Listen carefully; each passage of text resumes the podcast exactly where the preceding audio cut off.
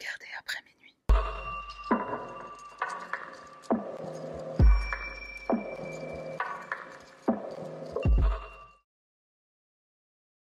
Je ne te vois pas, je ne te vois guère. Où es-tu, mon enfant? Ah, Aujourd'hui, il n'est pas là. T'es plutôt fromage ou Dexter? Salutations, mon cher panda, moi c'est Sarah, bienvenue sur ma chaîne. L'affaire de ce soir nous emmène au Brésil, pays des favelas, des plages paradisiaques et lissage de char. Le sujet qui nous intéresse ce soir, c'est l'affaire du Dexter local. Si tu connais pas Dexter, je t'invite à faire pause, va regarder les 8 saisons et tu reviens. T'as fini? On y va. Pedro Rodriguez Filo, ou Pedrino Matador, né le 17 juin 1954 dans une ferme située à Santa Rita do Sapucaí, dans le sud du Minas Gerais. Comme tu peux le constater, ma prononciation du portugais est sublime. La vie de Pedro, alors dès le début, ça commence très mal. Son père, qui s'appelle aussi Pedro, il est violent envers sa femme, Manuela. Il la frappe souvent quand il a un peu trop bu, il la frappe même quand madame est enceinte de Pedro Junior. Si bien que le petit naît avec le crâne déformé par les coups du daron, ça laisse présager que des trucs mortels pour l'avenir. En plus d'être violenté avant même sa naissance, Pedro le sera aussi bien sûr après être venu au monde. Il prend des coups soit quand il défend sa mère Manuela, soit quand son père est juste d'humeur à le tabasser. Violence dès le ventre de sa mère, violence à la maison, violence à l'extérieur, violence partout. Pedro est l'aîné d'une fratrie de sept enfants et puisque leur famille est très pauvre, très jeune, il doit travailler et pas que lui d'ailleurs pour aider à mettre à manger sur la table, ou plutôt dans le ventre, parce que c'est là qu'on met la bouffe. Son grand-père est très présent dans sa vie et il va avoir un impact sur celle-ci. Il va lui apprendre beaucoup de choses pour survivre dans ce milieu si hostile. Il apprend à Pedro à pêcher, à chasser et dépecer une bête notamment. Et la chasse va en effet être un talent très utile puisqu'il va permettre à Pedro de nourrir sa famille. On passe aux choses sérieuses. À l'âge de 13 ans seulement, Pedro a déjà des envies de meurtre. Sur qui le daron, et non, sur un cousin. Ce cousin, qui est un peu plus âgé que lui, va un jour insulter Manuela, Manuela la mère de Pedro. Euh, alors Pedro, bah, tu touches pas à sa mère, hein. il est déjà prêt à se prendre euh, des coups à sa place quand, le daron a, un peu trop bu, qu'il est un peu trop énervé. Alors l'insulter, euh, comment te dire que non, ça passe pas. Dans une autre version, la dispute concerne un cheval qui appartient au cousin en question. Pedro l'aurait pris pour aller se balader sans en avoir l'autorisation, sans avoir demandé la permission. Son cousin l'aurait alors pourchassé en lui disant Je vais te tabasser, et je crois qu'il lui a même mis une claque à un moment donné. Comment Pedro cherche à se venger? En essayant de le tuer, mais alors quand je vais te dire avec quoi, ça va vite te donner le ton de cette vidéo. Est-ce que tu as déjà bu du jus de canne à sucre? C'est un délice. Comment on l'extrait, le jus de cette canne à sucre? Grâce à une machine qui ressemble à ça et qui va presser très très très très fort la canne à sucre, pour euh, bien sûr en extraire le jus. Pedro, il se dit que le pressoir, ça a l'air d'être un truc tellement costaud que un être humain, c'est sûr, ça passe. Il pousse son cousin dans la machine en commençant par son bras, le but étant d'essayer de faire passer le corps tout entier pour obtenir du jus de cousin. Par chance, un humain, bah non, en fait, ça ne passe pas, la tête est trop grosse, donc la machine se bloque. Des ouvriers qui sont pas très loin ont sûrement entendu les cris du jeune homme, ils rappliquent et ils le sauvent. La famille du pauvre garçon ne porte pas plainte contre Pedro, donc il ne sera jamais puni pour ce crime. Alors ok, c'est pas un meurtre, mais ça reste quand même une, agression et une des plus violentes, même si certes elle est sucrée. Pedro contribue énormément à subvenir aux besoins de sa famille, donc s'il se retrouve derrière les barreaux, tout le monde est dans la mouise, et c'est une des raisons pour lesquelles aucune plainte n'a été déposée. L'année suivant cet incident sucré, le père de Pedro, qui travaille comme gardien dans une école, se fait licencier. Il est accusé à tort d'avoir volé de la nourriture et il se fait virer par l'adjoint du maire de la ville. La famille, qui vivait déjà dans une situation plus que précaire, se retrouve encore plus dans le désarroi. Pedro Junior, qui déjà ressent un profond sentiment d'injustice avant même qu'il sorte du ventre de sa mère, bah, il va être bouleversé. Il est bouleversé par ce qu'a subi son père, cette injustice qu'a subi son père et qui va affecter toute la famille. Et comme on sait que Pedro, c'est le genre de mec à toujours avoir d'excellentes idées, on ne sera guère étonné de savoir ce qu'il fait pour venger son père. Il s'arme d'un fusil de chasse appartenant à son grand-père et il tue l'adjoint au maire avec quand même une petite touche de poésie puisqu'il l'abat devant l'hôtel de ville. Petit rappel, Pedro n'a que 14 ans. Un mois plus tard, on apprend qu'en réalité, le vrai voleur, c'est un autre gardien qui travaille bah, bien sûr dans la même école. Pedro, encore une idée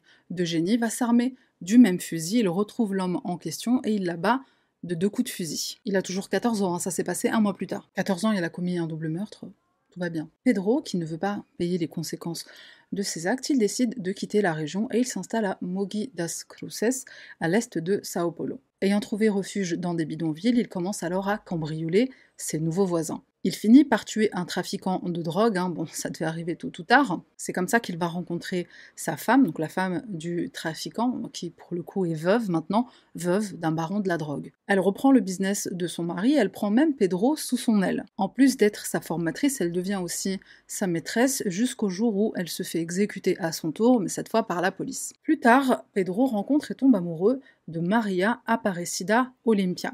Il va la soustraire des griffes d'un gang dont elle est membre, le couple s'installe ensemble, Maria tombe enceinte et Pedro continue de tuer à tour de bras des membres d'organisations criminelles. Évidemment, il s'attire les foudres de tous ces gangs qui perdent des membres précieux de leurs équipes. Ils finiront par mettre la tête de Maria à prix pour faire payer Pedro. Et ce qui devait arriver arrive. Pedro est un jour absent, il est parti rendre visite à sa famille à la campagne. Maria, sa bien-aimée, qui est alors enceinte, se fait assassiner par les membres d'un gang.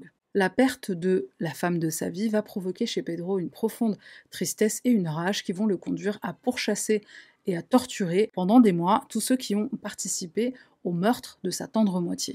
Il n'hésite pas à torturer également toute personne qu'il pense susceptible d'avoir des renseignements sur qui sont les responsables. Cette chasse slash vengeance menée par Pedro et ses amis, amis qui ne sont autres que des gangs de l'ancien membre de Maria. Alors je sais pas comment il a réussi à les copiner. Je voulais dire des membres de l'ancien gang de Maria. Cette chasse se termine en véritable massacre lors d'une cérémonie de mariage. Kill Bill.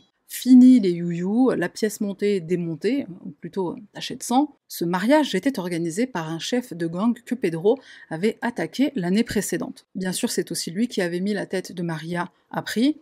Règle numéro un chez les mafieux, quand tu veux te venger de quelqu'un, tu tues ses proches, tu tues les gens qu'il aime. Pedro et ses potes qui savent ambiancer un mariage tel DJ Snake vont ce soir-là tuer cette personne et en blesser 16 autres. La légende voudrait qu'après avoir étanché leur soif de vengeance, notre petit groupe se serait rendu au bar tranquille pour, euh, bah, boire un petit verre. Chin chin, vive les marais. Au moment de ce hars boucherie, de ce mariage boucherie, Pedro n'a pas encore 18 ans. Il n'est pas inquiété par la police puisqu'au final ça les arrange bien, ces règlements de compte, ça fait le boulot à leur place et de manière radicale. La police, face au cartel entre corruption, manque de moyens, et aussi probablement un petit peu de on s'en bat les steaks, bah, ils ont du mal à faire respecter la loi dans les favelas qui sont sous le contrôle des cartels. Pedro est vu comme un justicier, comme le Batman local qui débarrasse de la vermine. Pedro, le tueur de criminels, du petit dealer au grand chef de gang, il ne craint rien ni personne. Et cette image de, justicier autoproclamé, bah, elle va lui coller à la peau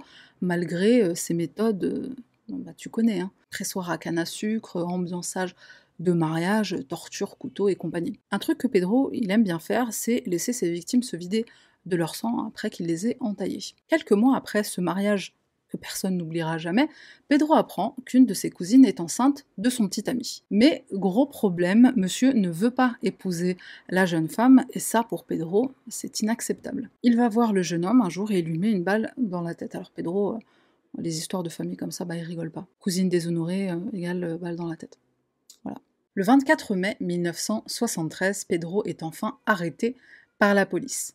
Il est condamné à 128 ans de prison pour 14 des meurtres commis, lui qui se vante d'avoir une liste bien plus exhaustive. 100 personnes, à peu près. Bon là, tout de suite, tu te dis, la prison, ça va le calmer.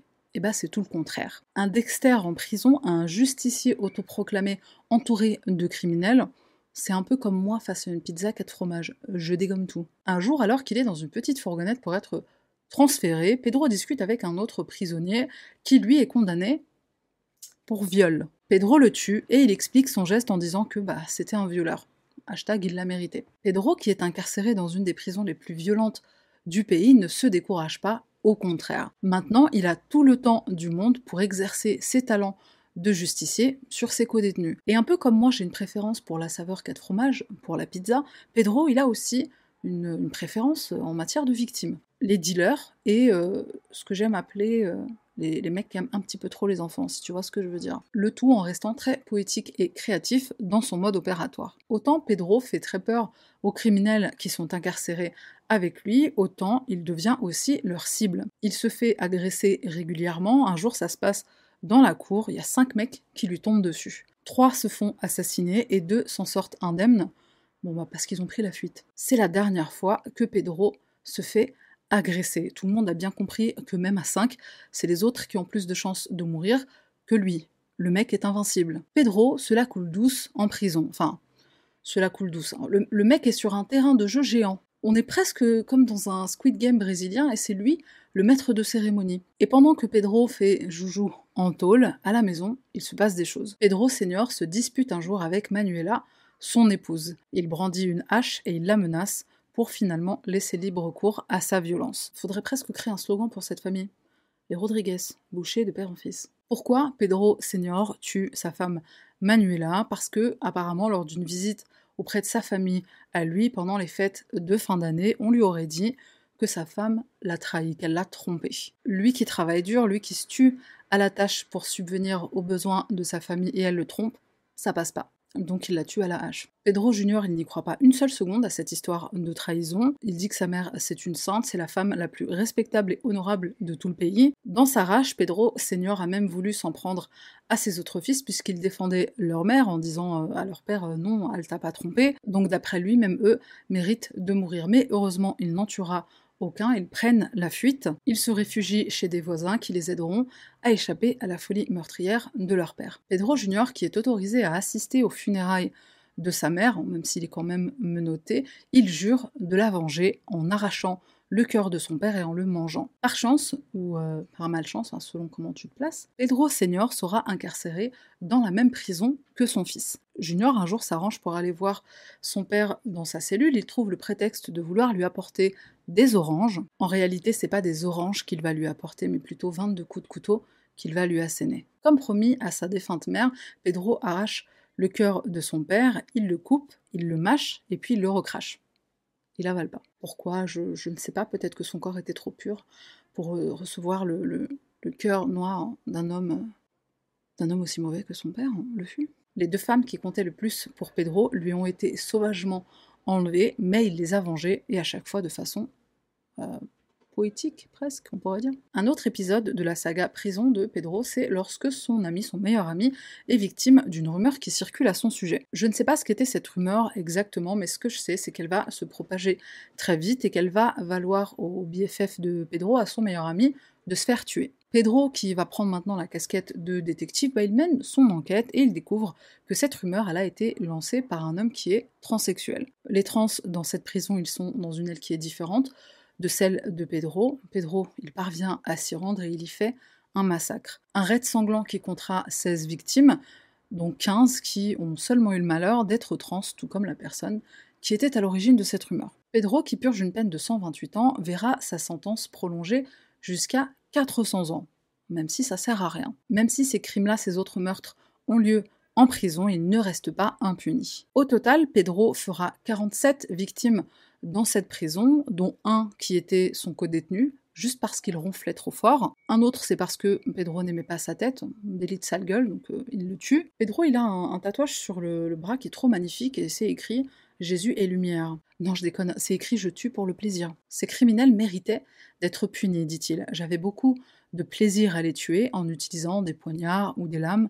Ce sont mes méthodes préférées. Alors avec 400 ans dans les dents, tu te dis bon, euh, le mec va jamais sortir. Eh ben détrompe-toi. Il y a une loi au Brésil qui stipule qu'un détenu ne peut pas être incarcéré plus de 30 ans. C'est la peine réelle maximale. Et pourtant, on condamne à des 400 ans, ce qui ne sert en vrai à rien du tout. La seule vraie peine de prison à perpétuité, c'est pour crime de guerre. Alors le seul espoir qu'on avait, il fut un temps, c'est une loi qui stipulait qu'un psychopathe avéré pouvait être détenu en, forfait illimité, hein, entre guillemets, dans un centre psychiatrique, hein, par contre, pas dans une euh, prison, pour être soigné. Cette loi a été abrogée en 1990, donc au Brésil, c'est 30 ans max, sauf pour crime de guerre. Avec le palmarès impressionnant qu'on lui connaît, Pedro finit par être placé à l'isolement et il va y rester pendant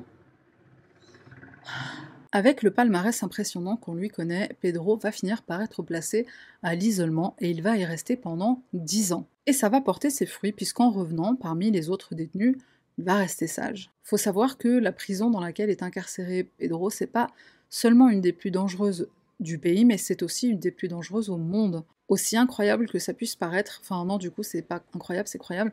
il y a une espérance de vie dans les prisons brésiliennes et elle tourne autour de 10-15 ans. Les causes principales de mortalité sont la maladie et bien sûr le meurtre. Pedro est qualifié comme record de survie. Il sort au bout de 34 longues années d'incarcération. Du coup, je ne sais pas comment il a pu faire 34 si la peine maximale c'était 30. Le tout avec seulement quelques, quelques petites cicatrices, quelques balafres. Ça devrait lui valoir un record, surtout quand tu sais que la moitié de ses co-détenus ont voulu le tuer. Sa sortie est prévue en 2003, mais on lui ajoute quelques années pour mauvaise conduite. Il sort donc en 2007, le 24 avril 2007, et il s'installe à Fortaleza, dans le nord du pays. Pedro est devenu une véritable célébrité. Il va recevoir, comme plein d'autres meurtriers, des lettres d'amour, des demandes en mariage, des offres d'emploi aussi. Tiens, tu veux bien buter euh, tel mec, s'il te plaît? Et certaines de ces euh, offres d'emploi, certaines de ces missions, s'il les juge légitimes, eh ben, il les accepte. Un homme qui d'ailleurs sera dans le collimateur de Pedro, c'est un tueur en série surnommé le maniaque du parc, Francisco de Assis Pereira. Il se faisait passer pour un photographe pour attirer, violer et tuer des jeunes femmes, technique aussi utilisée par Robert Hansen, voire un des épisodes précédents sur la chaîne. Francisco sera finalement arrêté et emprisonné pour le meurtre de dix femmes et il sera une des rares cibles de Pedro à s'en être sorti. Alors attends, c'est pas fini pour euh, Pedro, il va refaire un séjour en prison. Il est arrêté le 14 septembre 2011 pour avoir provoqué des émeutes, aussi pour avoir séquestré certains de ses co-détenus alors qu'il était encore en prison. Il est condamné à 28 ans de prison, mais il sera libéré en 2018 pour bonne conduite. Lors de sa dernière incarcération, Pedro, il s'est bien tenu, il était sage, il n'a tué personne, il s'est contenté d'écrire des lettres à sa chérie. Chéri qu'il a rencontré pendant qu'il était en prison. Pedro, maintenant, c'est un nouvel homme. Il devient catholique pratiquant, il écrit son autobiographie, il passe pas mal de temps avec la jeunesse pour les dissuader de, suivre le même chemin que lui, hein, le chemin du crime. Il donne pas mal d'interviews, notamment sur d'autres chaînes YouTube, dans des podcasts, à la télévision, et il se lance dans un métier. Il va se lancer dans un métier qu'il va euh, tout particulièrement kiffer, enfin je pense, hein. c'est le kiff d'être youtubeur, il devient youtubeur. Après avoir trouvé la voie du Seigneur, Pedro trouve le chemin de YouTube, pardon c'est pas drôle. Il partage ses mésaventures, il donne des conseils, il fait des tutos beauté, il fait du gaming, il fait des unboxings. Non, je déconne, il partage juste un peu son quotidien. Il se fait couper les cheveux, il fait du shopping, il promène ses chiens. Il parle de, criminalité aussi, hein, pourquoi pas. Dans cette vidéo, par exemple, intitulée on va attraper Lazaro avec Pablo. Alors Pablo, c'est son pote avec qui il a créé une de ses chaînes YouTube. Donc ils vont parler du fameux criminel Lazaro. Et alors c'est tout ce que je peux te dire, hein, parce que malheureusement je ne parle pas le portugais et la traduction automatique, eh ben c'est pas trop ça. T'as remarqué que cette vidéo, elle a quand même presque 300 000 vues. Et tiens, regarde dans la section des commentaires, parce qu'elle a été postée en live, visiblement, il y a un mec à un moment qui lui donne 5 euros enfin 5 euh, réals, hein, c'est le nom de la monnaie au Brésil, et lui dit Tiens, c'est pas grand chose, mais tu pourras t'acheter un petit pain pour le déjeuner. C'est trop mignon. La vidéo est même sponsorisée, attention Alors c'est vrai que le titre fait très euh, clickbait, alors j'aime pas euh, l'expression putaclic, hein, donc je préfère dire clickbait, parce que clickbait c'est pas sale, j'aime pas, c'est sale de dire putaclic, je sais pas. Bref, alors dans l'ensemble, les vidéos de Pedro, bah, je suis désolée de le dire, mais elles sont pas très intéressantes. Elles sont pas très bien euh, réalisées, elles sont pas bien tournées. Enfin, il n'y a pas vraiment de. on dirait Twitch. En fait, on dirait du Twitch. Les vidéos qui ont des vues, enfin, au début, il y avait des vues, mais bon, c'était plus par curiosité. Un tueur en série, enfin, je sais pas si on peut le qualifier comme euh, un tueur en série, mais un tueur aussi prolifique que lui, qui est sur YouTube, bah forcément ça attire, euh, ça attire un peu les gens. Même moi j'avais envie de lui lâcher un like, rien que pour l'audace qu'il a eu de faire ça. Je suis pas allée non plus m'abonner, hein, faut pas exagérer. Depuis environ un an, Pablo et Pedro ne collaborent plus ensemble. Pablo il fait maintenant ses vidéos tout seul sur sa chaîne, alors je pense qu'il a vu en la personne de Pedro euh, bah, de quoi euh, de quoi les gens, de quoi monétiser sa chaîne. C'est le genre de chaîne, tu sais, où il y a énormément d'abonnés, parce qu'au départ, ça, ça a attiré les gens. Et puis au fur et à mesure du temps, bah, la curiosité s'est éteinte, donc la chaîne elle fait très très peu de. Pedro va finir par créer ses propres chaînes à lui, tout seul, comme un grand garçon, dont une qui va proposer ce type de contenu. Le titre Bonjour, petit déjeuner des enfants. Alors c'est pas vraiment un tutoriel cuisine, hein, c'est... Euh... Putain, regarde, le mec il a même un compte TikTok. ah purée. Dans cette vidéo, il prépare un repas pour ses enfants, bon bah comme le titre l'indique, alors ses enfants c'est ses chiens, Bon là, je suis désolée, on peut pas vanner, puisque moi-même, je suis euh, maman chat, et mon chat, c'est mon fils. Voilà. Pedro a une chaîne secondaire intitulé Pedrino ex Matador avec Jésus, où il parle principalement euh, bah, de Jésus, hein, c'est dans le titre. Il parle aussi de rédemption, du coup la grande question de la rédemption. Pedro, il a pas mal de soutien, il a énormément de commentaires qui sont positifs, des gens qui croient en sa rédemption. Ah ben on voit l'effet positif que Dieu a eu dans ta vie, t'as retrouvé euh, le droit chemin, etc. Enfin ce genre de, commentaires qui l'encouragent. Perso, je pense que si Pedro ça avait été le genre de tueur euh, ben, un peu comme le Francisco là, hein, qui tue des femmes, euh, je pense pas qu'il aurait eu ce genre de soutien. Après, est-ce que c'est pertinent de dire ça? En vérité, avec des si, on mettrait Paris en bouteille. Personnellement, je suis partisante de, de la rédemption, enfin, je sais pas, j'y crois. Après, c'est au cas par cas. La ressemblance avec Dexter, alors bon, ça se termine pas pareil. Pedro, il était euh, bien sûr pas aussi euh, méticuleux, mais il était tout aussi poétique, si ce n'est plus, que euh, le vrai Dexter. Pour les personnes qui ne connaissent pas Dexter, bah, c'est une série où il est question d'un justicier autoproclamé qui bosse pour la police de Miami et qui, le soir, va tuer des méchants. Il est beaucoup mieux organisé que Pedro, hein, il a un programme, il a des aiguilles, il a des bâches en plastique, tout ça, tout ça. Faut dire ce qui est, en général, le peuple pardonne, le peuple accueille même volontiers ce genre de justicier, ce genre de Batman qui, euh, qui débarrasse le monde de la vermine. Mais est-ce que c'est juste? Il n'y a pas de procès? Est-ce que tu es sûr que la personne a vraiment fait le mal euh, euh, duquel toi tu l'accuses en réalité? Et puis il y a le fameux adage, il n'y a que Dieu qui peut juger.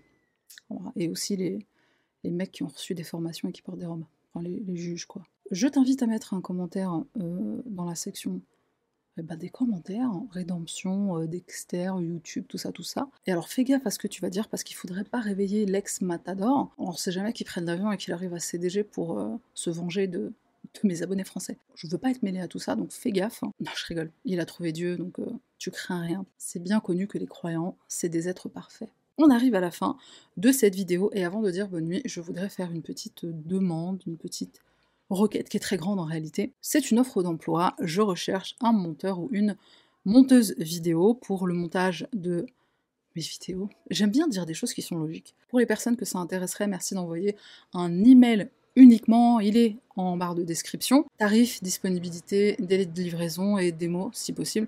Alors, enfin, quand je dis démo, euh, des trucs que tu as déjà fait quoi. Merci à Mohamed de la chaîne Mogota, puisque c'est lui qui m'a donné ce conseil, qui me paraît être bon donc je le suis. C'est vrai qu'il y a un gros avantage à demander à mes abonnés, parce que parmi vous, il y a, bah, de tout type de métiers, j'imagine. Le gros avantage à le faire, c'est que eh ben, tu connais mes vidéos, tu regardes mes vidéos, donc déjà, tu sais et à peu près le style que j'ai, et tu peux, euh, enfin, tu as sûrement l'œil et tu as sûrement vu des choses qui pouvaient être améliorées. Si tu es monteuse, si tu es monteur, et que tu souhaites rejoindre l'équipe à regarder après minuit, un email, c'est en barre de description.